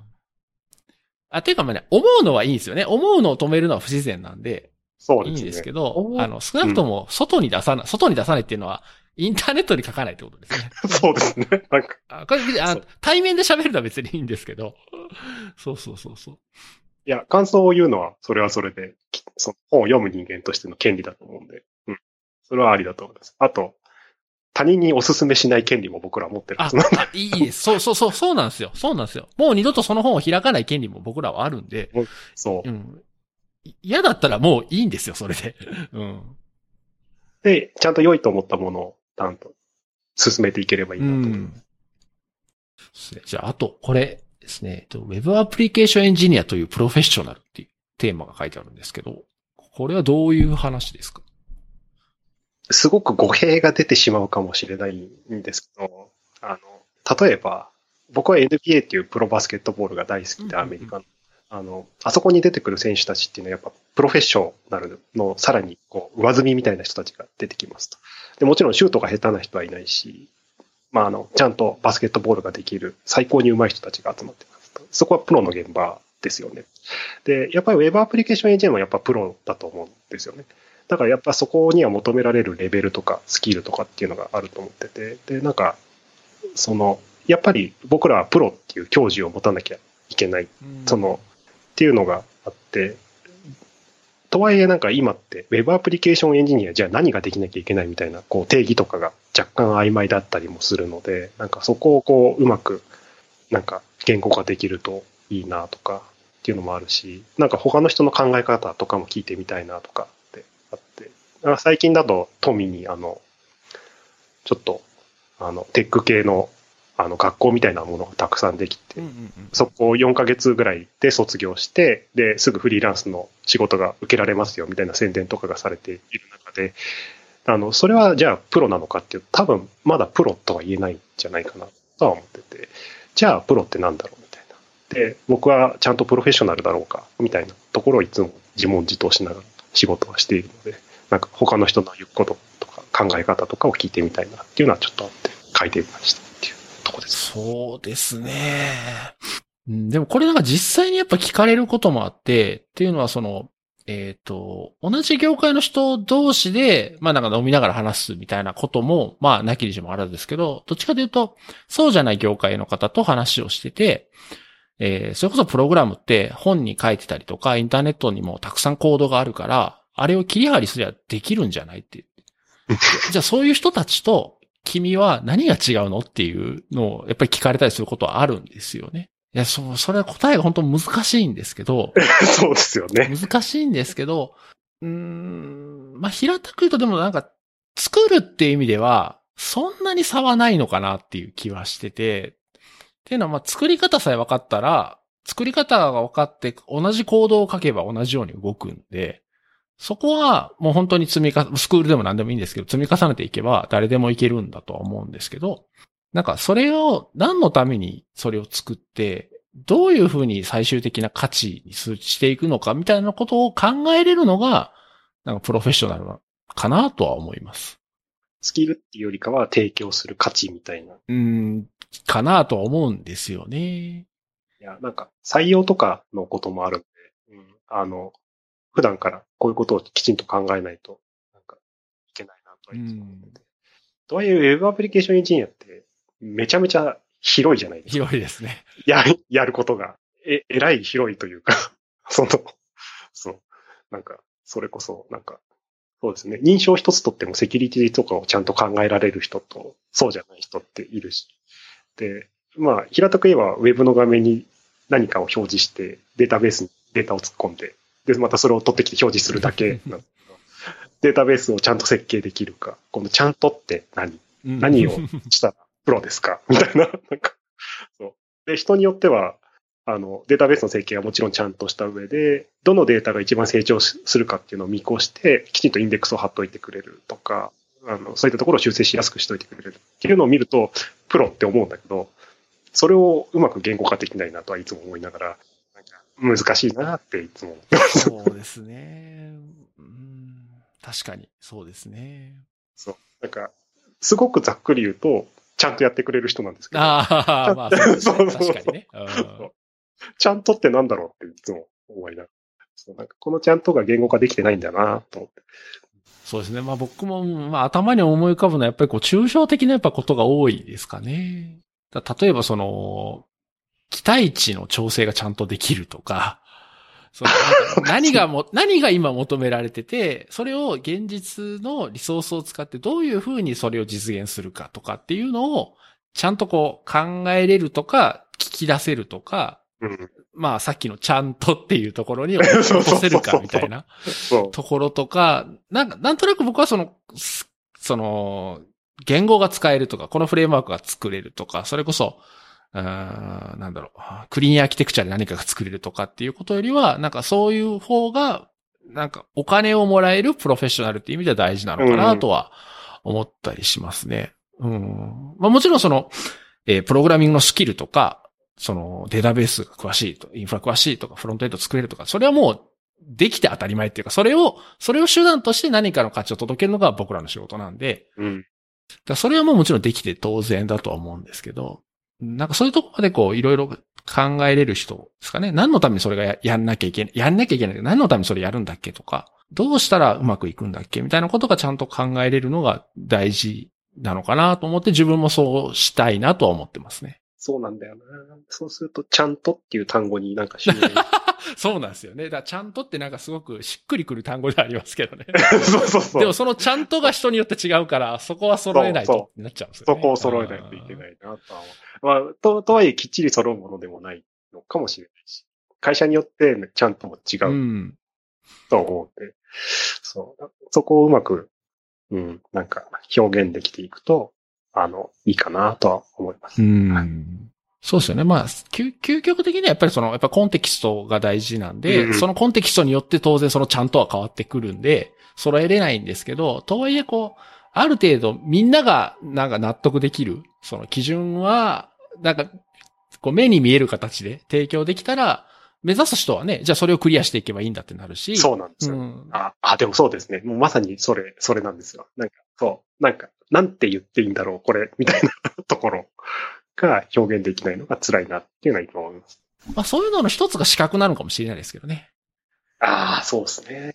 うんその、な、なんとか検定とか、まあね、ベンダーさんとかもよくやってるやつですから。まあそれがでも一つ、一つはそれもあるかなとは思いますけどね。うん。いや、資格系は結構本当バカにできないんですよね。ちゃんと言葉知ってないと合格はしないんで。そうなんですよね。割と、うん、資格に後ろ向きな意見とかも見たりするんですけど、僕もあの、オラクルマスターとかがしとったことあるんですけど、いや、結構ね、やっぱり資格の勉強したらオラクルの勉強になるし、僕は取ってよかったなと思いますね。そうですね。うん。もう基本情報とかソフトウェア開発とか、なんか今名前が違うような気がする。うんうんうん。あとはテクニカルエンジニアとかも何個か、うん、取得して。やっぱ、うん、なんか嫌なことは一個もないですね。うん。うんただ、割とテスト勉強だとコンテキストがわからない時が結構あるんで、なんかあの、うん、なんだこれみたいな、なんか、あの、後々になって、なんか、あ、あのテキストが言ってたことはこういう意味だったんだ、みたいな、そういうのが分かったりするんで、なんかそういう、なんか、現場との乖離が出ちゃうのはあるかもしれないけど、でも役に立たないとは全然思わなかったですね。うん。そこもあれかもしれない。期待値の問題かもしれないですね。それがあったらなんか全てがうまくいくみたいなことを考えて取るとダメだし、それ持ってる人は何でもできるって思うとそれもダメだけど、まあ言うと、あの、あれだと思うんですよね。あの、本読むじゃないですか。本を読むだけだと、なんとなくこう、ああ、そうなんや。で、パターンで終わっちゃうこともあるんですけど、資格試験だと本読んで、資格試験通らないといけないから、まあ勉強するじゃないですか、覚えたり。えそうですうんだから、本をより深く読むための目標設定ぐらいの感覚で受けに行けば、なんかあんまりズレがなくていいのかなとは思います。そうですね。まあでも持ってるって言われたら、ああ、ああいうことは知ってるんだろうなっていう、ある程度の、うん、なんか認識も持てるから、うん。なんかうん、そういう意味でもよく、悪くないなと思います。そうですね。うん。ああ、なるほど。いや、ありがとうございました。なんか、やっぱ、うん。やっぱ難しいなと思って。そうですね。いや、む難しいですけどね。うんプロなんだぞって言いたいんだけど、じゃあプロって何ですかって言われると、いや、つまり、みたいな。うんそうですね。確かにね。そう。いや、だから、うん、納品できる人だとか。ああ、でも、でもそれはそうだと思いますよ。その、プロジェクトを完遂できるっていうのは、そう。あそういう大事なことだと思いますね。うん。まあなんか、とはいえ、それだと、じゃあどうすれば納品できるんですか？みたいな。えーっと、みたいな。そうですね。でも、プロってでも何でもそうじゃないですか。その、プロスポーツなんか特にそうですけど、とりあえずチームからオファーがないとダメですし、チームだって何かしらの方法でお金稼がないといけないから、スポンサーもいるし、チケットも売らないといけないし、グッズも売らないといけないとか。だからやっぱりこう、他社からプロって思ってもらわないと、プロにはなれないんですよね。まあでも、ああ、それはそうですね。いい視点かもしれない。そうか。そうですね。ああ、うん。そういう意味で言うと、うちの嫁さんはまだ僕をプロだとは思ってない可能性が高いです。いやいやいやいやいや。あの、毎年イスコンに挑戦してるんですけど、はいあの、毎年予選落ちしてるんで、予選落ちすると、大体あの、ああ、また予選落ちしたのなんか全然ダメじゃんって毎年言われて。なんか、なんか本当にちゃんとやってんのとかってずっと言われて。すいません。つっていやいやいや、ちゃんとお仕事されてますよ。そうですね。そう。あ、そうですね。そういう意味では登壇はいいですね。登壇してるとなんか、なんか、そう登壇し始めてから結構認めてくれるようになりましたね。なんか、あ、なんかちゃんとやってるっぽく見えるって言われたの。うんそうなんですよね。僕らちょっと割とこう、見えにくいんで、いや、なんかありましたね。なんかこう、そういうの全然知らない人に対して、いや、こういう仕事してますよと。例えばこのウェブサイトのシステムを作ってますって話しても、うわーこの、このページすごい綺麗やね、みたいに言われて、いや、私今うちやってないねんけどな、みたいな。なんかね、伝わるのが難しいなと思ったんですけど、僕の場合はそれが本だったんですね、やっぱり。本を書いて渡すと、あ、あ、なんかちゃんとやってるんやなっていうのを、やっと分かってもらえたっていうのは、ありますね。うん。だ登壇とか本とかこう、アウトプットが分かりやすいのは、確かに認めてもらいやすいかもしれないですね。そうですね。うん。だから、うん。割とだから最近僕のモチベーションはそこにありますね。なんか、あの、奥さんとかうんうんうんうんうん。母親とかが、なんか記事に載ってたりとか、なんか、横断でなんかウェブサイトに載ったりすると喜ぶんで、ああ、じゃあもっと出ようかな。ああ、いや、いや、いい、いいですね。いい、いいことだと思います。いやー、そっか。みんなから認められるプロフェッショナルになれるように頑張ります。じゃあ、そろそろいい時間になってきたので、今回はこれぐらいにしておきましょうかね。じゃあですね、えー、最後になんか言っときとこととかあります？あの、なんか、勉強会とかでお会いすることがあるかもしれないので、あの、元気なおじさんですんで、積極的に話しかけていただければと思います。よろしくお願いします。いいですね、いいですね。はい。ではですね、えー、収録はここまでにしたいなと思います。はい。ということで、今回のゲストは富所さんでした。富所さん、どうもありがとうございました。ありがとうございました。